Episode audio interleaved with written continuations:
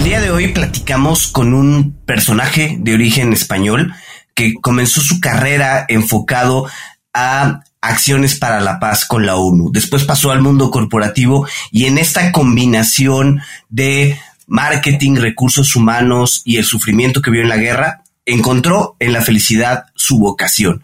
Y de ahí, pues, ha armado toda su carrera a través de la World Happiness Foundation. ¿Qué te pareció, Adolfo? Me pareció un episodio que es realmente de reflexión, porque definitivamente la búsqueda de la felicidad es algo que a todos nos atañe y que todos tenemos el derecho de encontrarla. Y de eso nos habla Luis Gallardo, quien además es autor del libro Capitalismo y The Exponentials of Happiness. No se pueden perder este episodio donde Luis hace una interesante reflexión acerca de cómo encontrar la felicidad y sobre todo cómo expandirla y cómo compartirla con quienes queremos. Aquí en Cuentos Corporativos. Hola, ¿estás listo para escuchar este cuento? Vas a disfrutar de grandes historias y valientes protagonistas. No pelean con dragones, pero peor aún, se enfrentan al mundo real. Y como todo cuento, este también empieza con un había una vez. Que lo disfrutes. Oye Adrián, por la actividad que hoy en día hago de tener contacto con empresas eh, para evaluar si lo podemos apoyar en la parte de wellness empresarial, hemos identificado que en el podcast eh, ha habido mucho contacto con líderes y organizaciones quienes están muy enfocados en la parte de bienestar, felicidad y la prosperidad. Pareciera que son temas que en un mundo post pandémico han tenido mucha relevancia y en especial en pro de la salud mental. ¿Tú qué opinas? Mira, la verdad es que ya hemos tenido oportunidad de grabar varios episodios sobre salud mental y es algo que pues a querer o no se ha puesto muy de moda, ¿no? La pandemia nos ha llevado a, este punto. Eh, buscando un poco más sobre este tema, me encontré que la propia Oprah Winfrey, que seguramente todos han escuchado, escribió un libro que se llama Build the Life You Want. Junto con Arthur C. Brooks, Construye la vida que quieres. Y bueno, lo que plasman en este libro es que buscan combinar toda la experiencia que tienen estudiando la felicidad para llegar a la conclusión de que no es un destino, sino una dirección la felicidad como destino es algo, pues, ya inalcanzable. Necesitamos infelicidad en nuestras vidas para seguir vivos y el punto no es llegar a la felicidad, sino el punto es ser cada vez más feliz y para esto se, se habla de tres ingredientes, disfrutar, la satisfacción y el significado. Bueno, ya tuvimos a una invitada en el podcast con la que profundizamos sobre el tema aplicado a las organizaciones. Hablamos con Arlene Solotkin, quien es directora del Instituto de Bienestar Integral. Eso lo hicimos en el episodio 156. Si no lo han escuchado, le invito a que pasen a escucharlo porque la verdad, Arlene nos da una cátedra sobre el tema. Pero Además, también vale la pena que conozcan el desarrollo y la implementación de programas de felicidad que se están llevando a cabo en las empresas en pro, valga la redundancia, de la felicidad y el bienestar. Pues mira, la verdad es que es, un tema del que muchos de nuestros invitados nos han compartido algo, ¿no? Yo recuerdo que cuando grabamos con Alejandro Sousa de Pizza, él nos decía que era, es nuestra propia responsabilidad trabajar diariamente en nuestra felicidad. Así que es un tema muy relevante hoy en día y en todos los ámbitos. Así que hoy platicaremos definitivamente con un experto en el tema. Y para hacerlo, comenzaremos diciendo como siempre nuestras palabras mágicas. Había una vez un joven español que comenzó su carrera profesional en el mundo corporativo como ejecutivo global. En este protagonizó la transformación de las industrias de servicios profesionales y de Internet. Durante su carrera, llegó a ser observador internacional ante la ONU y la OSCE, que es la Organization for Security and Cooperation in Europe, en conflictos post-armados, establecimiento de la democracia y el derecho a votar. A lo largo de los años se convirtió en asesor de directores, líderes de opinión, empresarios, premios Nobel y políticos e, e instituciones sobre el posicionamiento personal, estratégico y construcción de marca. Él mismo dice que ese acceso a las personas más brillantes y conscientes le inspiró a comprender que el mundo necesita nuevos lentes para lograr el crecimiento y promover que los humanos y las sociedades puedan prosperar. Hoy nos acompaña Luis Gallardo, fundador y presidente de la World Happiness Foundation y World Happiness Fest. Además, es autor del Capitalismo y de Exponentials of Happiness. Además, por si fuera poco, es el director del Growth Global Happiness Program en la Universidad de las Naciones Unidas para la Paz. Luis es un innovador social y emprendedor que aspira a lograr la paz desarrollando ideas, conectando a líderes de opinión, activistas y comunidades. Y así aumentar conciencia de la ciencia de la felicidad, la educación holística e innovación inteligente. Para Luis, la felicidad es un derecho humano y una opción de vida, un facilitador del desarrollo humano e innovación social.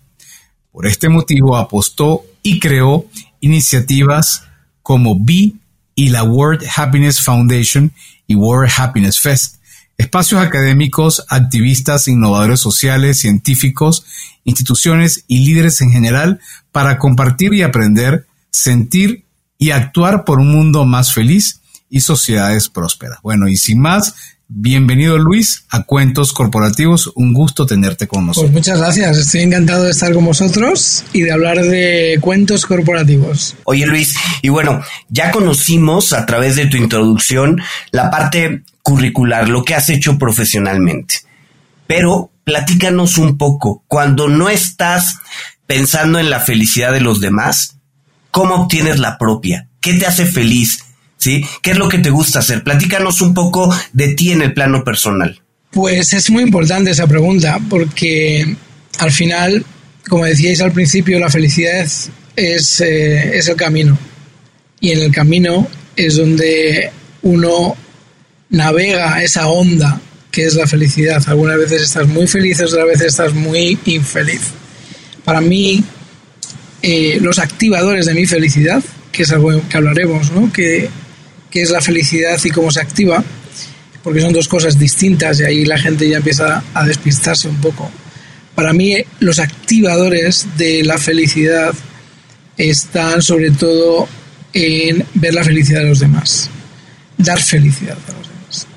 Ahora mismo eh, tenemos varios programas dentro de la fundación, uno es el programa de Dirección General de Bienestar y de Felicidad de las Empresas y y yo me siento con uno a uno con todos los participantes en el programa. El momento en el que compartes, el momento en el que ves a las otras personas aprendiendo, eh, compartiendo lo que hacen, por qué lo hacen, eh, es un momento muy importante porque como profesor transmites y has llegado a un punto en el que la otra persona no solamente ha entendido, sino ha sido capaz de aplicar el aprendizaje. Eso a mí me hace muy feliz. Entonces, a nivel personal, ver a los demás felices me hace muy feliz. Eh, meditar en, el, en la orilla del mar, yo vivo en Miami, y, es, y poder bajar a la playa y estar sentado en el mar con los pies dentro del agua y poder respirar profundamente, tener pausas, escuchar silencio, a mí eso me, me llena realmente, ¿no?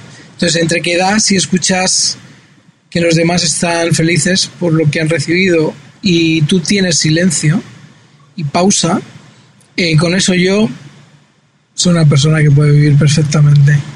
Crea armonía y equilibrio en mí. Luis, pero cuando vemos tu currículum, vemos que has transitado por un mundo que seguramente te has encontrado muchas veces con la infelicidad, no solamente personal, sino la de los lugares donde has podido colaborar o participar.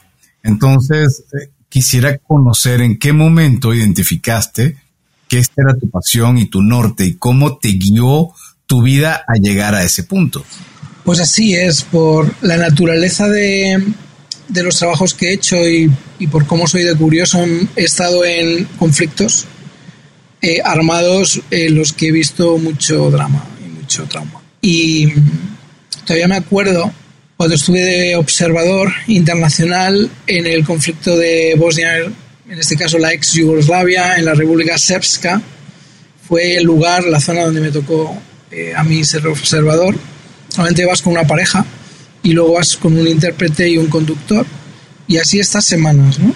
Y vas recorriendo de todos los colegios de la zona enseñando a los alcaldes, a los partidos políticos a poder eh, eh, tener elecciones que en la que no haya corrupción, que no haya extorsión eh, y entrar en un momento en el que las vidas de más de dos millones de personas han desaparecido porque han sido ejecutados o están desplazados, imagínate el drama, ¿no?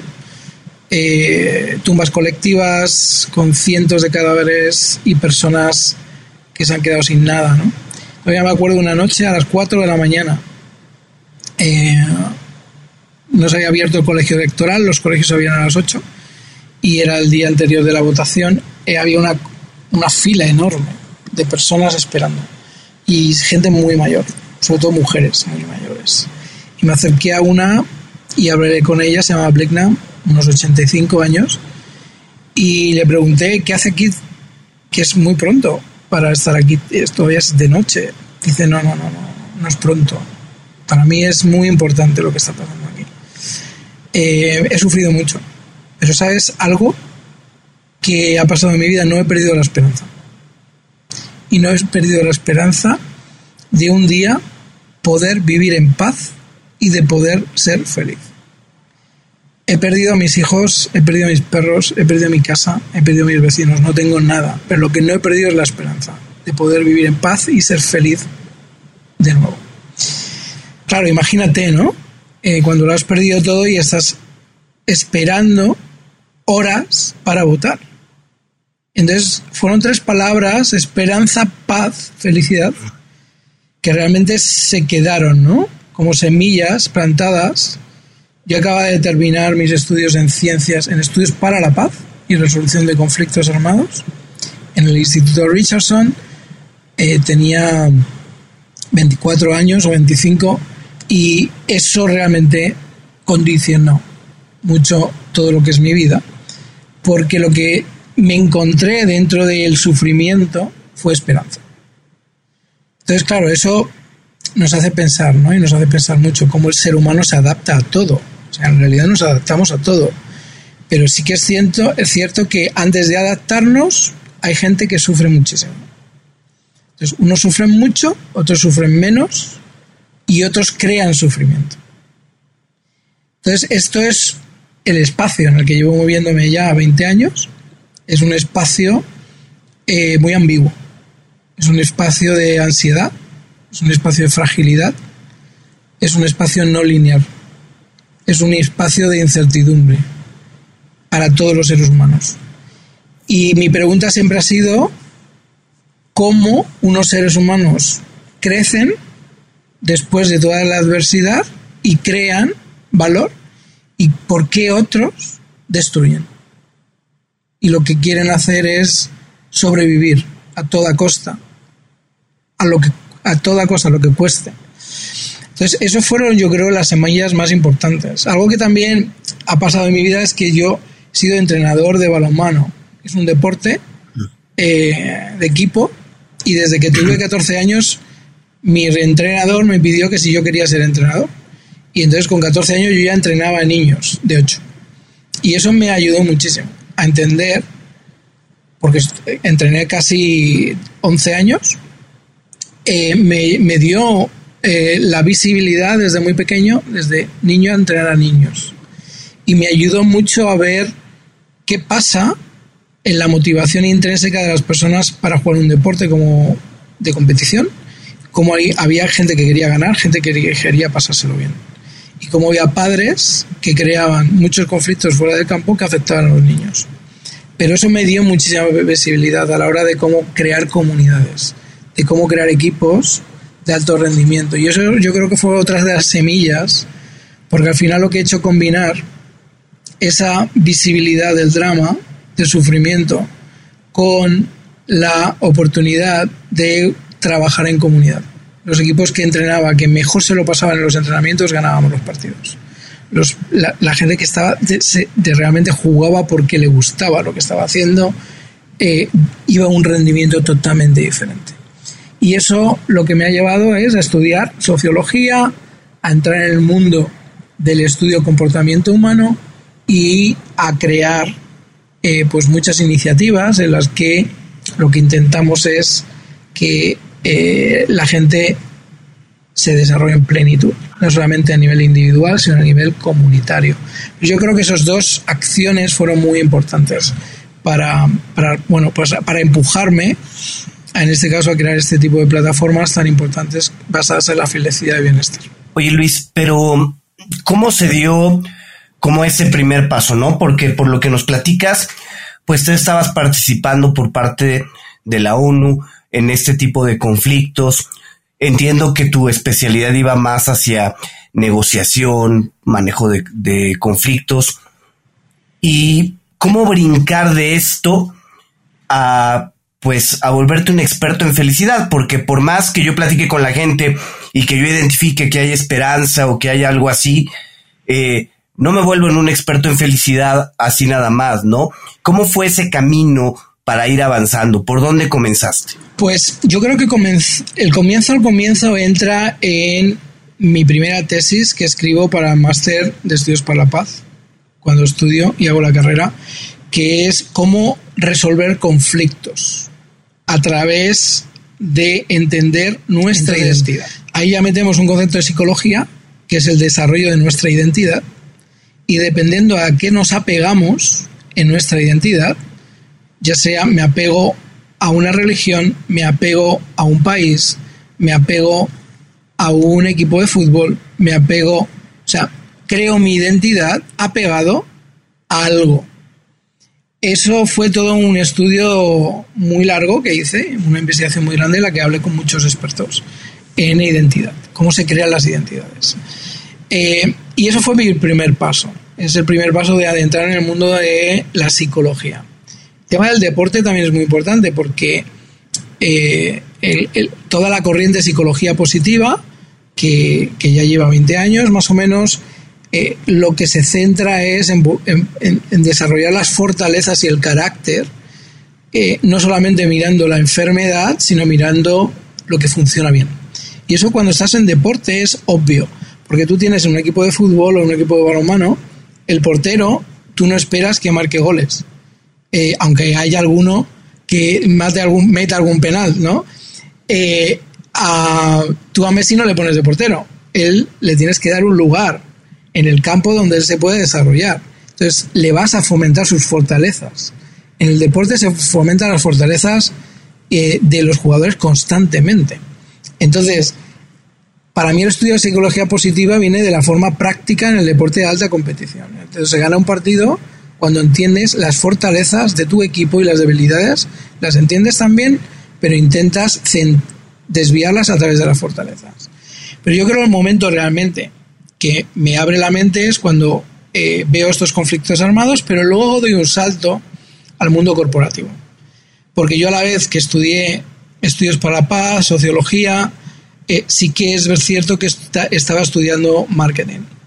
Y el mundo del marketing es un mundo de comportamiento, entender la ciencia del comportamiento. Porque al final el marketing de lo que se trata es de poder conseguir que alguien perciba un valor de un producto o servicio y lo quiera comprar. Eh, así, de forma resumida, ¿no? Como, ¿qué, eh, ¿qué hay que hacer? Para eso hay que contar, hay que conocer los gustos del consumidor, por qué se mueve por un lado u otro. Eso me llevó al mundo corporativo. Y ahí cambié mi carrera, porque yo iba a ser diplomático. Y lo que decidí fue, porque vi qué pasaba con los diplomáticos y que el poco poder de, de decisión que tenían, y realmente los recursos eran mínimos, en el mundo corporativo lo primero que me ofrecieron es un presupuesto para poderme gastar, para poder crear. Y eso me gustó y me quedé en el mundo corporativo. Y de ahí pasé en muy poquitos años a ser el director mundial de una marca como es Deloitte, que es una gran consultora en el mundo, 427.000 personas a día de hoy, eh, miles de millones de facturación y por suerte eh, entré siendo el director de comunicación y marketing de España. Eh, bueno, ni siquiera era un manager dentro de, dentro de España eh, y en poquito tiempo mm, eh, eh, salté a Nueva York y me convertí en el director mundial de marketing y comunicación por distintos motivos y estuve casi 12 años en ese puesto. Puesto de máxima responsabilidad con muchísimos millones de dólares para poder usar en construcción de productos, de servicios y de marcas. Viajando el mundo entero, 175 países, eh, a México muchísimo, por cierto, y ahí te das cuenta de el poder que tiene que la gente en tu empresa esté feliz o no esté feliz. Que los clientes con los que trabajes quieran repetir y contratarte de nuevo o no contratarte. Que los proveedores te vean como una fuente de confianza con la que quieren trabajar. Que el mercado entienda que tienes la estabilidad y la reputación suficiente como para invertir en ti. Sea, empiezas a analizar todos los públicos de interés de una empresa y resulta que hay algo en el aire, un, un magnetismo, igual que yo percibía en conflictos armados el odio y ese odio y ese terror que imponen esos líderes para poder controlar a la gente, el mundo corporativo lo percibes exactamente igual. Y veías al jefe tóxico y al jefe motivador, espectacular, que hacía crecer a su gente. ¿no? Y entonces me di cuenta en el mundo corporativo mucho más relajado, porque claro, el impacto que a mí me provoca ver tantos dramas y sufrimientos lo relativizo inmediatamente cuando entro en el mundo corporativo. Porque para mí el mayor drama es morirse. El mayor drama es que te maten y te metan en una fosa común. Y cuando llegas al mundo corporativo, el mayor drama es que me paguen 100 euros más al mes o que tenga para vivir o no, o que tenga un jefe que me amarga la vida, o que no entiendo el trabajo en el que estoy porque me da igual trabajar aquí o en cualquier sitio, porque lo único que quiero es tener un sueldo a fin de mes que me pague las facturas. Entonces, para mí todo eso era anecdótico. Era como, madre mía, si hubieras visto a esta gente sufriendo de verdad, eh, esto es un juego de niños, ¿no? Entonces yo creo que esa relativización del sufrimiento me hizo aguantar a cualquiera y yo tenía más paciencia y me hice un diplomático dentro del mundo corporativo. Y yo escuchaba, escuchaba, escuchaba, como estáis haciendo ahora vosotros conmigo, ¿no? Con paciencia. Y, claro, te das cuenta que la gente al final, eh, y yo venía de esas plantas, o sea, de esas semillas de esperanza, paz, felicidad, en el mundo corporativo era lo mismo. Es, por favor, dime que la empresa va a ir bien y cómo yo puedo contribuir a que vaya bien.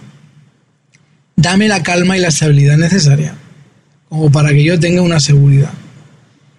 Y déjame que sea lo más feliz que yo pueda ser porque es como me puedo desarrollar. Entonces resultaron que esas tres semillitas de Bligna me funcionaron también en el mundo corporativo. Y entonces yo llevaba toda la marca a nivel mundial y mi mejor amigo era recursos humanos. Y entre los dos nos sentábamos y decíamos cómo construimos la mayor empresa del mundo de servicios profesionales. Y los dos sabíamos que era desde dentro. Igual que la felicidad se construye desde dentro, Tú construyes una marca desde dentro, desde las personas.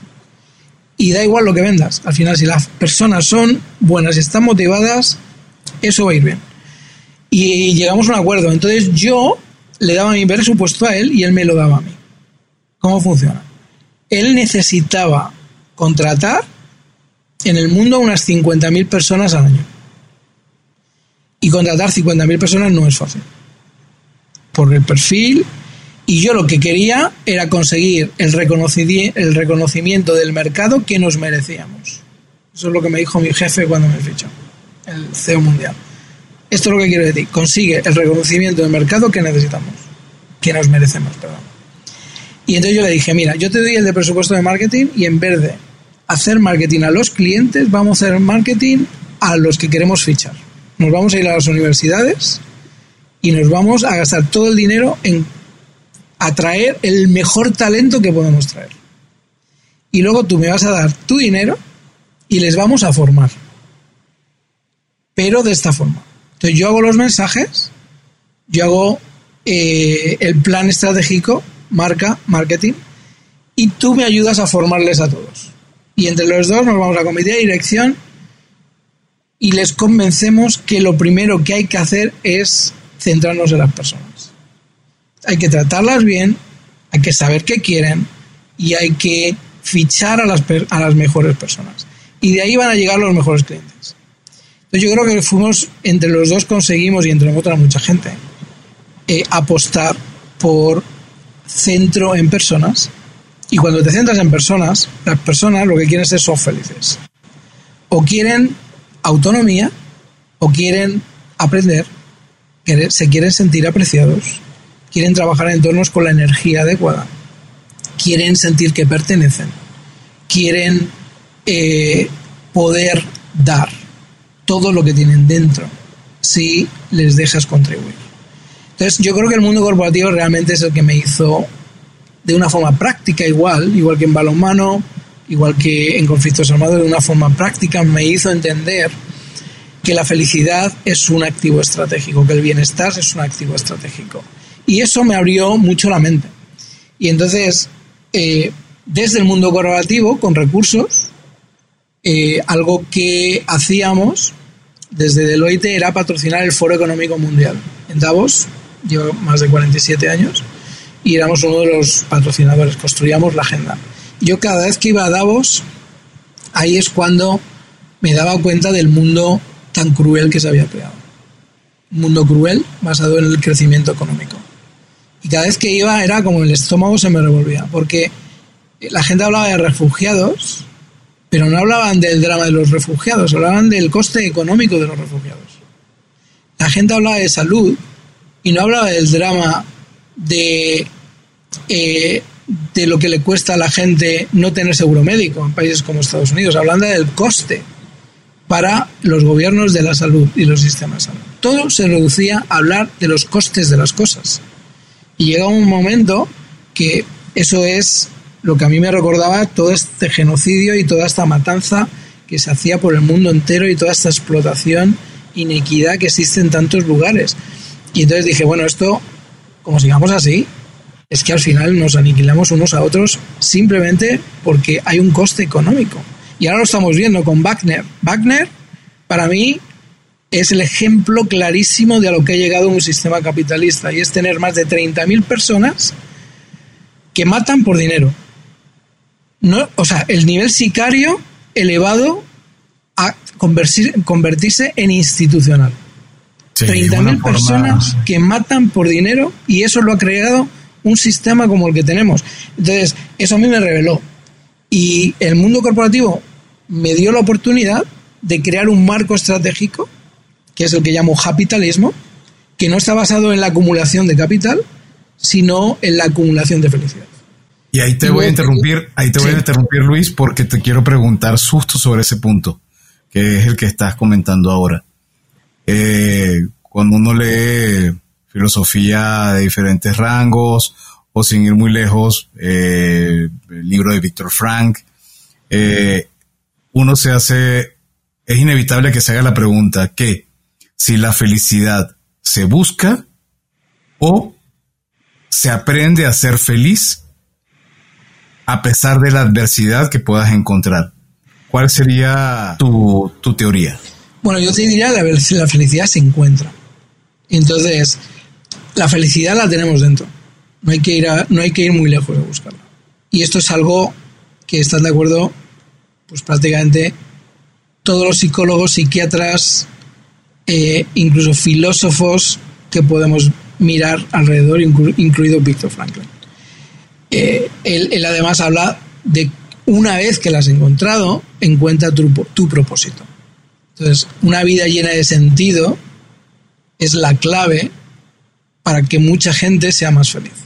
Pero la felicidad se encuentra y hay que encontrarla. Esa es la clave. Por eso tenemos una fundación, por, por eso hemos creado un sistema, un nuevo paradigma basado en encontrar la felicidad. Para encontrar la felicidad, igual que yo lo hago en el silencio, lo hago meditando en la playa o lo hago dando, cada uno tiene que encontrar sus activadores. Porque la felicidad se activa. Entonces la felicidad la encuentra cuando la, se encuentra cuando la activamos. Entonces yo creo que son las, las dos palabras claves. La felicidad se encuentra cuando la activamos. Y no la tenemos que activar, en este caso, con muchos impulsos externos. Lo tenemos que, activar gestionando nuestro subconsciente. Y aquí es donde ya nos complicamos mucho, porque el ser humano eh, se cree que toma decisiones autónomas y que están basadas en la racionalidad. Cuando la realidad es que el 95% de todo lo que hacemos en la vida es automático y viene del subconsciente. Entonces esto ya complica mucho el encuentro y la activación de la felicidad, porque ahí nos perdemos, ahí no sabemos. Entonces yo hablo de tres niveles de conciencia para llegar a un, a, a un punto en el que tú puedes realmente decidir cómo activar y gestionarla de una forma útil. Hay un nivel de darme cuenta, que es el primer nivel. Me doy cuenta de qué pasa. Es el qué pasa. Segundo nivel es me di cuenta de por qué pasa. Me di cuenta de que por qué pasa. ¿Qué pasa? Es, es ahora mismo tenemos una conversación. ¿Por qué pasa? ¿Por qué ha pasado esta conversación? Aquí ya nos perderíamos un poco en matices, ¿no? Porque hay muchos, cada uno tiene un interés. Eh, ha habido un momento en el que gracias a Lourdes nos hemos encontrado todos, pero el por qué habría que identificarlo, porque no lo sabemos. Realmente hay que hacer un ejercicio de conciencia plena para darnos cuenta de por qué está pasando lo que está pasando. Pero es que la tercera pregunta, el tercer nivel clave, y aquí no llega ni el 0,0001 de la población, es ¿para qué? ¿Para qué pasa? Ahí es el momento de trascendencia. Entonces, no podemos llegar al para qué si no entendemos el por qué y el qué. Y son tres fases en las que necesitamos silencio, pausa y contemplación. Y el mundo en el que vivimos hoy no para, es un sin parar constante. Y ya con, con las notificaciones de los móviles es como no puedes parar ni durmiendo. Eh, estamos en un mundo aceleradísimo, ambiguo, como hablábamos antes. Yo lo llamo Bani, ese concepto Bani, fragilidad, de ansiedad, de no linearidad y de incertidumbre. Eh, y la felicidad cada vez cuesta más encontrarla. Por eso, por eso es tan importante poner el foco y no olvidarnos que al final, si lo que quiere ser humano es ser feliz, tiene que poner foco a encontrar la felicidad. No es una obsesión de decir voy a pasar la vida buscándola. No, no, es que no tienes que buscarlo, la tienes que encontrar. Para encontrarla no tienes que hacer nada. Tienes justamente que parar y tienes que respirar y tienes que escuchar. Oye Luis, eh, a lo mejor mi pregunta llega un poquito tarde porque ya estamos hablando de cómo encontrar la felicidad. Pero yo me quedo pensando, ¿y, ¿y qué es la felicidad? ¿Cómo definirías tú la felicidad? Pero no me contestes ahorita. Vamos a una pausa comercial y regresamos con tu respuesta. ¿Te fuiste de vacaciones y no sabes cómo retomar? ¿O ya te diste cuenta que se va a acabar el año y no te has puesto pilas con tus propósitos de año? No te preocupes, Back on Track es para ti. Es un entrenamiento de cuatro semanas con el cual vas a retomar el camino, vas a entrenar de manera eficiente, inteligente para progresar y no parar. Encuentra tu mejor versión con Back on Track en WOS. Descarga WOS y aprovecha nuestras tres formas de pago, mensual, trimestral o de una vez, comprométete todo el año a mantenerte en forma. Luis, ya nos comentabas que la felicidad se encuentra y que para esto necesitamos silencio, pausa y contemplación. Pero me voy a ir un paso más para atrás. ¿Qué es la felicidad? ¿Cómo la definiríamos? Pues eso, es lo divertido de este espacio, que hay muchísimas definiciones y en el momento que definimos nos movemos en el plano racional, por lo que ya nos vamos al 5% solamente de lo que podemos gestionar. En el plano subconsciente, que es el 95%, la definición está en nuestra memoria. La definición no existe más que en la energía que generan los pensamientos y las emociones. Entonces, claro, ¿cómo definiría yo en este momento de evolución de la ciencia, la felicidad, sin palabras. O sea, no se puede definir con palabras. Hay que sentirla. Hay que encontrarla. Y cuando tú la encuentras, ya la has encontrado y no la tienes que describir. Como cuando vas a ver una buena película y ha pasado tanto en la película que no la puedes resumir en dos palabras. Porque te ha hecho sentir, te ha hecho llorar, te ha hecho eh, eh, abrazar, te ha hecho pensar, te ha hecho retroceder al pasado, ir al futuro. O sea, es todo una verbena de sentimientos y de emociones. Eso es la felicidad. La felicidad es un estado que no se puede definir. ¿Qué pasa luego? Que como no, como somos seres racionales, es por favor dame una definición. Entonces, y para que la ciencia avance, pues al final tenemos que definir las cosas, ¿no? Pero quería matizar. Todo lo que se define se limita. Entonces, si definimos, la felicidad la vamos a limitar. Y la felicidad es infinita. Es abundancia pura. Es un arco iris de emociones, de sentimientos. Es un estado de asombro, de maravilla, de sentirse que todo es maravilloso y a la vez es un estado de curiosidad es un estado y los estados varían. Pero además de un estado es una emoción. Además de un estado es un conjunto de emociones. Entonces, eh, a nivel científico eso sí os puedo decir que lo que se acuerda es que sea bienestar subjetivo. Entonces, por eso entra el concepto de bienestar tan importante en este espacio. Porque al final dices, no, la felicidad es un concepto subjetivo, es un concepto eh, que tiene interpretación del sujeto que la define.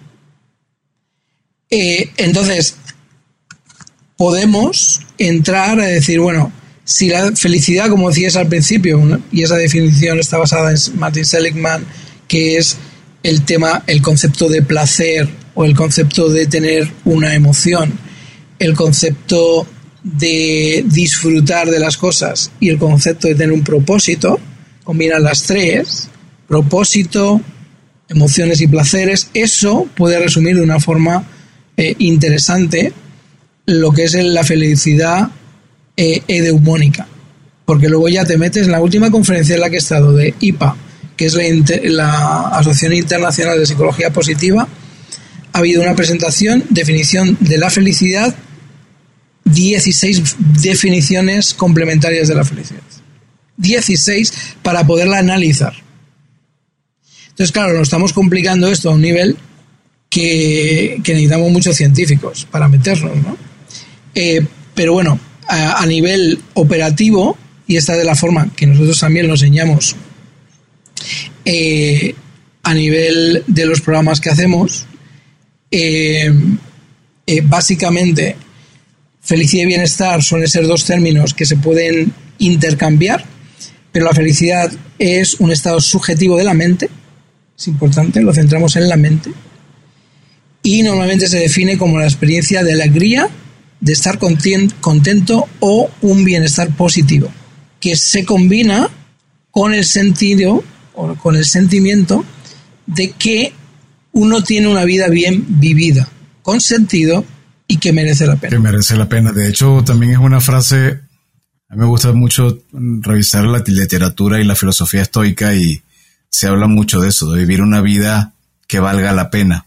Y, y, la todo el concepto de felicidad, bueno, ahí se, siempre se trata desde el punto de vista de cómo tú no puedes evitar que te ocurran cosas negativas o malas, pero si está en tu poder, cómo reaccionas frente a ellas. Y quería consultarte sobre eso porque hablabas de los programas que desarrollan. Me imagino que cuando hablas de los programas que desarrollas te refieres a la World Happiness Foundation.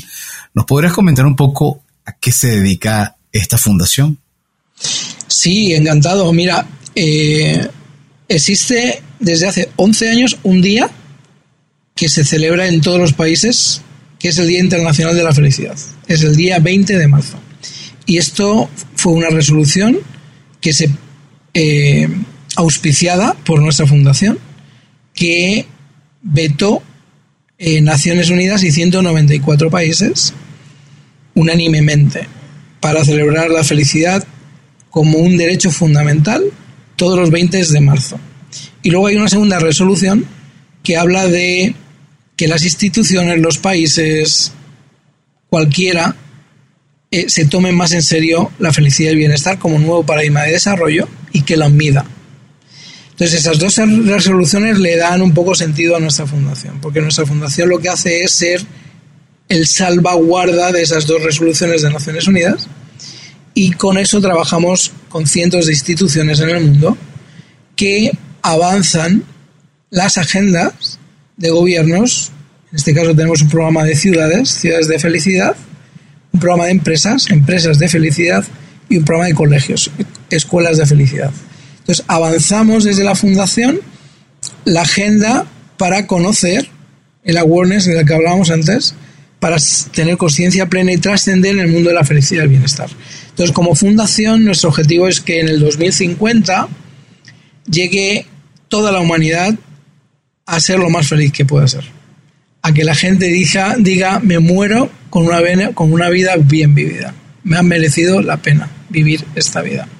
Y para eso nos hemos centrado en el mundo de la educación y llevamos herramientas eh, pues de todo tipo, a colegios, a ciudades, a empresas y nos centramos en los agentes de cambio. Esas personas como pues un profesor de colegio que impacta en niños, que impacta en la comunidad educativa, en jefes, en managers, en directivos, en fundadores, que son capaces de cambiar la dinámica y la energía de las empresas, y en gobiernos, en alcaldes sobre todo de ciudades que tienen una visión de crear ciudades de felicidad y les entrenamos.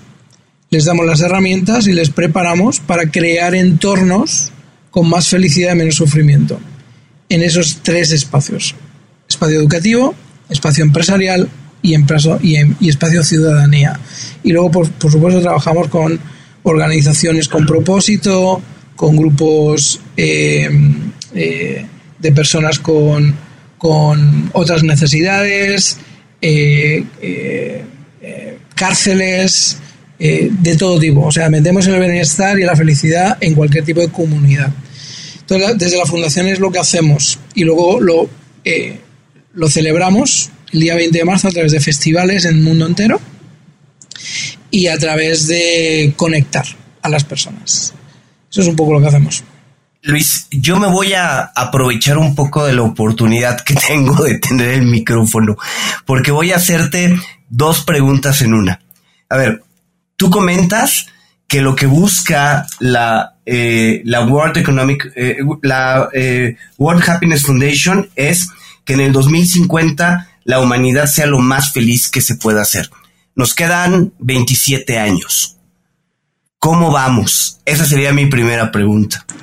Y la segunda pregunta es, eh, basado en la agenda que tienen con educación, ¿qué debe de aprender alguien para ser más feliz?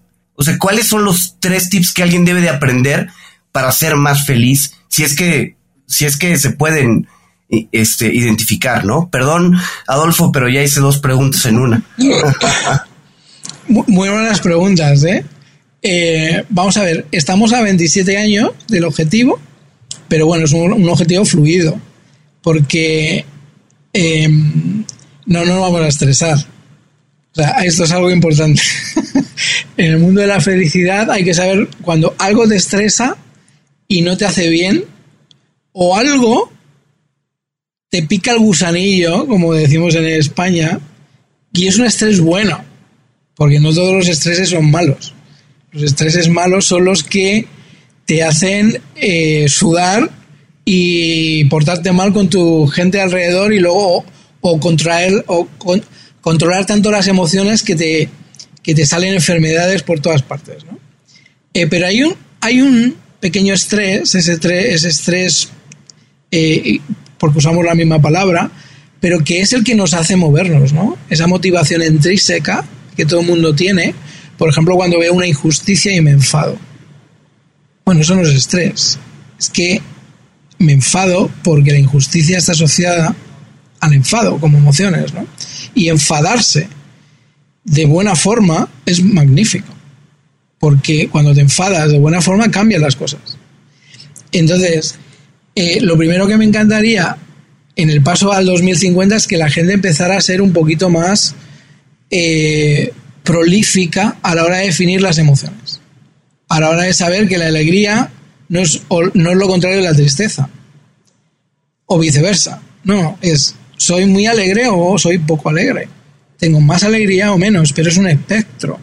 Es más tristeza o menos tristeza, pero es un espectro. No es una emoción contra la otra. Son todas y en un momento determinado las puedo navegar de un lado para otro, ¿no? En el momento que tenemos vocabulario para poder definir emocionalmente lo que me está pasando, voy a dar un gran giro ya a la humanidad, porque voy a hablar de otra forma. Eh, justo hace un ratito estaba cenando con un mago. Y entonces me decía, mira, yo me, he recorrido el mundo haciendo magia. Y cuando llegaba a las ciudades con menos dinero, la gente me veía como un turista, entonces venían a pedirme dinero. Y entonces era, dame algo, dame algo, dame algo. Y yo le decía, yo no te voy a dar nada, te voy a dar un pañuelo. De repente sacaba el pañuelo, hacía un truco y el pañuelo desaparecía. Y entonces todos los niños, de repente, ¿dónde está el pañuelo? ¿Dónde está el pañuelo? Bueno, se habían olvidado ya del dinero en un segundo. Ya no le pedían más dinero, querían un truco, querían otro truco. ¿Qué es lo que querían? Sentirse asombrados. Entonces yo creo que estamos en un espacio muy bonito, porque en el momento que cambias la narrativa, la gente lo que quiere es asombrarse. La gente lo que quiere es eh, ver belleza. El arte es fundamental. La música es fundamental. El ejercicio es fundamental. Entonces yo creo que estamos muy cerca de empezar a tener una masa crítica. Nosotros hemos identificado 25 millones de personas en el mundo, es el 1% de la población que necesitamos para que haya un giro realmente trascendental. Si, si hacéis la suma 25 millones multiplicado por 400 personas, llega a 10.000 millones de personas. Entonces, a nivel de exponencialidad es muy fácil. Llegar al 2050 pero tenemos que dar unos pasos fundamentales ahora mismo. Eh, entonces, yo te diría, ¿cómo estamos ahora mismo? Estamos poquito peor de cómo vamos a estar, eh, pero estamos mejor de lo que pensamos. Qué bueno. Y me toca preguntarte, no sin esperar 27 años, dentro de los próximos 5 años, ¿dónde ves a la World Happiness Foundation? Eh, bueno, pues nosotros yo creo que vamos a estar eh, navegando esta ola de la felicidad. La vamos a navegar, la vamos a surfear y a ver a dónde nos lleva. Eh, mira, hay, hay un principio en física que es el principio que se llama match. El principio match, si os dais cuenta, todos los, todos los sistemas de propulsión, ya sea el motor de un avión, el de un coche, gastan algo eh, todos tienen que expulsar algo. Expulsan eh, CO2, expulsan fuego, el cohete expulsa nitrógeno, todos expulsan. Bueno, pues el sistema Match es un sistema en el que tú lo que generas es una nube de ondas alrededor del objeto que es tan potente que el objeto se mueve y no tiene que expulsar nada. ¿Qué, nos da el efecto match? Limpieza, total limpieza. En el momento en el que podamos crear tecnología que no nos haga ensuciar las cosas y en el momento en el que podamos trabajar en la mente de las personas, tenemos resuelto casi todos los problemas de la humanidad. La humanidad solo tiene dos problemas. El acceso a recursos, es decir, esta tierra es mía, el concepto de accedo a recurso o capital o recursos naturales, recursos. Y, si os fijáis, la mayoría de las guerras del mundo, y esto lo analicé cuando eh, yo hice mi máster y era observador, 99% son por acceso a recursos. Da igual la guerra que me digas, es un problema de territorio, es un problema de petróleo, es un problema de agua. El segundo problema es la mente, el acceso a la mente cómo manipulo, cómo creo ideas, cómo pongo ideas, creencias en la mente de los demás. Esos son los dos grandes problemas de la humanidad. ¿Cómo accedo a recursos? ¿Cómo accedo a la mente de los demás? Eh, COVID, si os fijáis, fueron las dos combinadas. Porque de repente accedí a la mente de todo el mundo controlándoles. De repente nadie se puede comer. Un estado de emergencia. El mundo se convirtió en un mundo de emergencia, por lo que muy poquita gente empezó a tomar decisiones por todos. Y de repente no había máscaras, no había papel higiénico en los supermercados. Esos son los recursos, la que se lió por acceso a recursos. Entonces vivimos en ese mundo. La fundación nuestra va a estar navegando esos mundos. El mundo del acceso a los recursos, el mundo del acceso a la mente. Y vamos a intentar que la gente entienda cada vez más, sea más consciente. Tenemos tres elementos claves en la fundación. Que la gente sea más libre, más libre sobre todo de miedos. Que la gente sea más consciente. Que sea capaz de pasar del qué al por qué y al para qué y que la gente sea más feliz. Y sea más feliz para compartirlo. No hablamos de ser feliz, hablamos de ser felicidad. Cuando alguien es felicidad, la ha encarnado y la puede compartir a los demás. Entonces nuestra fundación va a estar ahí, va a estar en el espacio de la libertad, de la conciencia, de la felicidad, en el espacio de la educación, en el espacio de la calma, en el espacio de la contemplación. Oye Luis, perdón, yo quiero retomar la última pregunta que había hecho. ¿Qué tres cosas le enseñarías a alguien que está estudiando, a un menor, a un niño que está estudiando? ¿Qué tres cosas le enseñarías para ser más feliz? Con los niños es fácil, porque en realidad los niños son muy felices. Entonces, eh, yo les pondría a jugar, o sea, no hay más. A los niños hay que ponerse a jugar. Y hay que hacerles magia y hay que inspirarles porque es que su felicidad, como la tenemos dentro, la tienen a flor de piel. Entonces, ¿cuál es el problema de los niños? Los padres. Entonces, con los niños no hay ningún problema. Los problemáticos son los padres. Entonces, a quien, a quien habría que enseñar al niño es aguantar a sus padres. y luego a su entorno. Entonces, no es un tema de que ellos eh, tengan que hacer ningún esfuerzo. El esfuerzo de verdad que les tenemos que exigir y que tenemos que ayudarles es aguantar la tormenta que les viene encima todos los días con sus padres. Y la tormenta que les viene encima todo el día con el sistema en el que han nacido, porque desde que son niños ya hemos decidido como padres que queremos que sean de mayores. Ya sabemos a los colegios que van a ir, ya sabemos lo que queremos que estudien, ya sabemos lo que queremos que coman todos los días, a qué hora, o sea, es como ser niño es muy complicado en este mundo. Es muy complicado. Entonces, yo a los niños, sinceramente, les dejaría tranquilos. Les ilusionaría y les inspiraría. Y me centraría en los padres. Y entonces a los padres hay que enseñarles a ser padres. Que por desgracia, entre comillas, ninguno, y yo tengo dos hijos, a mí nadie me enseñó a ser padre. Y yo he aprendido a ser padre siendo padre. Y todos los errores que he cometido son mega normales, muy normales. Pues porque que no tenía ni idea. Entonces, eh, eso es lo divertido de este mundo y de esta humanidad, que aprendemos de los errores. Entonces, esta humanidad ha destrozado el planeta, lo ha ensuciado, se ha comido a todos los seres vivos que ha podido, y hasta que dejamos todas las especies que se extingan, porque nos los habremos comido, o habremos creado condiciones para que desaparezcan. Eh, lo hemos ensuciado, hemos matado a todos los animales que podemos matar y, como todavía y la suerte es que estamos teniendo la tecnología que nos está ayudando a limpiarlo y que todavía tenemos una oportunidad de no calentar más el planeta para desaparecer todos. Pero ¿qué culpa tienen los niños de esto? No tienen ninguna. Entonces, centrémonos en los que toman decisiones. Esos son los peligrosos. Así lo haremos. Nosotros hablando, Así lo haremos. nosotros hablamos de contemplar el mundo, ya no hagamos nada, de verdad. O sea, es como todo el mundo quiere ser presidente del país, quiere ser algo para tomar decisiones y hacer algo.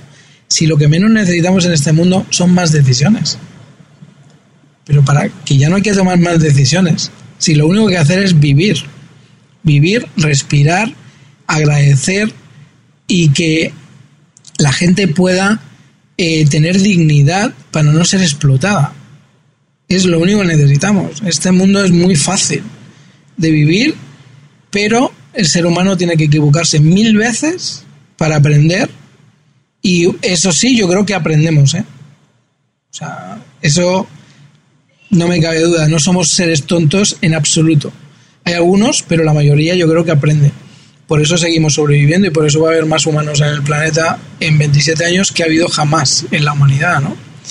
Así que eh, a los niños nada, a los padres. tranquilo. Y bueno, Luis, me toca ahora volver a las preguntas personales. Y sobre eso, y hablando de niños, te pregunto si te gustan los cuentos, si tu niño interior sigue queriendo los cuentos. Pues sí, me encantan. No solamente me encanta, sino que los escribimos. Tenemos todo un sistema en la fundación que se llama Meta Mascotas, que están basados en la integración de 192 animales en 64 que hemos creado animales únicos y mágicos, lo llamamos animales cósmicos, que igual que el mago sacaba el, el, el, pañuelo, perdón, el sacaba el pañuelo, nosotros sacamos los meta, las metamascotas y, lo, y los llevamos a los colegios. Y es increíble porque cada metamascota es un cuento que integra una sombra, un don y una esencia todos tenemos sombras y todos tenemos dones y todos tenemos esencia. Hemos identificado 64 sombras, 64 dones y 64 esencias y cada una de ellas de forma mágica se integran en una de estas metamascotas. Entonces cuando te sientas con los niños, ahondas en los animales, está basado en el concepto de alebrije, de integración de animales, y de repente ven la cabeza de un león, el cuerpo de un lagarto, y las patas de... Eh, eh, o las alas de una mariposa, ¿no? Y empiezan a ver, ay, pues este animal no lo conozco, si lo conozco, los hemos llevado ya a colegios del mundo entero. Y hemos creado una nueva narrativa en la que los niños en dos minutos se olvidan de sus problemas y empiezan a co-crear un mundo mágico y cósmico de animales que no se comen entre ellos, sino que se ayudan. ¿no? Entonces, para mí ese sería un cuento que me encanta y que estamos creando y, que, y construyendo todos los días, el cuento de la integración de nuestras sombras, nuestras esencias y nuestros dones a través de eh, la metáfora de los animales. Luis, y bueno, si alguien quiere adentrarse en el mundo de la felicidad, ¿algún libro que nos puedas recomendar? Bueno, hay muchos. Habéis mencionado a Víctor Franklin, el, esa búsqueda de, de la vida de sentido, busca una vida con sentido. Es muy importante. Yo, aunque sea un poco sesgado, recomendaría mi libro, Capitalismo, eh, porque es una buena base. Al final yo he llegado a escribir este libro, Capitalismo, además está en español, eh, después de haber, de muchos años de investigación y de muchos años de reflexión. Y es un concepto de libro en el que hablamos de fundamentos personales y de fundamentos sociales o suprapersonales. Y ahí nos, nos adentramos en el mundo de la felicidad y bienestar desde una forma, desde una metodología sistémica. Sistemas interconectada. Entonces ahí vamos a aprender de psicología positiva, vamos a aprender de contemplación, vamos a aprender de los sistemas educativos que necesitamos eh, para crear un mundo con más felicidad y menos sufrimiento, vamos a hablar de ciudadanía democrática, universal, vamos a hablar de interdependencia entre especies, vamos a hablar de una forma de crear un mundo en el que la gente esté realmente feliz y le merezca la, la pena vivir. Así que os recomendaría Capitalismo. Buenísimo. ¿Y hay alguna aplicación o gadget tecnológico que tú sueles, sueles utilizar con alguna frecuencia? Hay uno que se llama Sensi, Sensie App, y me encanta porque eh, los fundadores han integrado el concepto de, ¿sabéis cuando jugáis a la Xbox que, o la Play? Que tú mueves el mando sin cables. Entonces, esa tecnología la han aplicado, la han metido en el móvil a través de app. Eh, o sea, lee el movimiento del móvil. Con el movimiento del móvil llega a tu subconsciente y entonces tú haces una pregunta y es en este momento eh, me siento con ansiedad. y haces tres movimientos con la mano. Y no tienes que decir nada. Y el sistema te dice si te sientes con ansiedad o no. Porque va desde una forma kinestésica, unifica nuestro músculo con los tendones y nos, y nos da a través del movimiento de la mano y del músculo, en este caso, la lectura del músculo, tiene esa sensibilidad para decirnos eh, si lo que estoy pensando es lo que realmente estoy sintiendo. Entonces yo creo que este es un siguiente nivel de que la felicidad no está en la mente solamente, está en nuestros músculos, está, eh, está en nuestro ser. Y eso nos puede ayudar a realmente aprender mucho de nosotros mismos. Es una es una startup que ya lleva 7, 8 años, pero es eh, impresionante lo que han conseguido. Luis, y bueno, si quisiéramos adentrarnos un poco más a este tema, dos o tres, eh, pues expertos latinoamericanos que consideren que están, que consideres que están marcando tendencia actualmente? Expertos latinoamericanos que estén causando tendencia. Em, vamos a ver. A mí me gusta eh, la gente, por un lado, práctica y por otro lado, gente que pueda eh, profundizar. Entonces, yo creo que eh, José Cueto en, en Perú, José Cueto en Perú, yo creo que ha conseguido crear un método de coaching que puede ser súper útil para muchísimas, muchísimas empresas y muchísimas personas. Y nosotros tenemos una relación con todo el sistema de Latin Coaching Network para crear estos programas de coaching. Y yo creo que es una persona joven, pero que realmente está marcando el futuro de lo que va a ser el coaching en felicidad. Eh, es maravilloso. Y luego a mí me gusta eh, mucho porque es una persona muy práctica, eh, es una emprendedora mexicana, se llama Nancy, Nancy Martínez. está detrás de Leaf 13.6, está detrás de empresas más felices, pero es una persona que no solamente escribe o piensa, sino que hace. Y ese tipo de personas son muy importantes en, la, en el mundo en el que vivimos hoy. Así que yo me centraría en estos dos y aparte, aparte están muy cerca de México. Buenísimo. Luis, si alguien quisiera contactarte a ti o a la fundación, ¿cuál es el mejor canal y a través de qué medios? Bueno, nuestra web es worldhappiness.foundation, worldhappiness.foundation. Eh, en español es es.worldhappiness.foundation. Y, y bueno, mi correo o mi Instagram, at gallardo world, eh, o L gallardo en Instagram, pero la web yo creo que es lo mejor, worldhappiness.foundation. Luis, y bueno, eh, ¿algún mensaje final que quieras compartir con nuestros escuchas? Muchísimas gracias por la oportunidad de charlar en profundidad sobre estos temas. Yo creo que es muy importante el trabajo que estáis haciendo de divulgación de conceptos que muchas veces se quedan en el aire porque no podemos bajarlos a nivel práctico. Y, mi invitación a todo el mundo es a ser felicidad. Eh, que demos un paso más. Eh, si ya eres feliz, fenomenal. Si no lo eres, bueno, hay forma de aprenderlo. Pero intenta, si ya eres feliz, dar un paso más y ser felicidad. Ese es el momento en el que realmente, cuando la gente se dé cuenta que estamos en un espacio de hacer más que de pensar, yo creo que avanzaremos muchísimo. Estamos en un espacio de encarnar.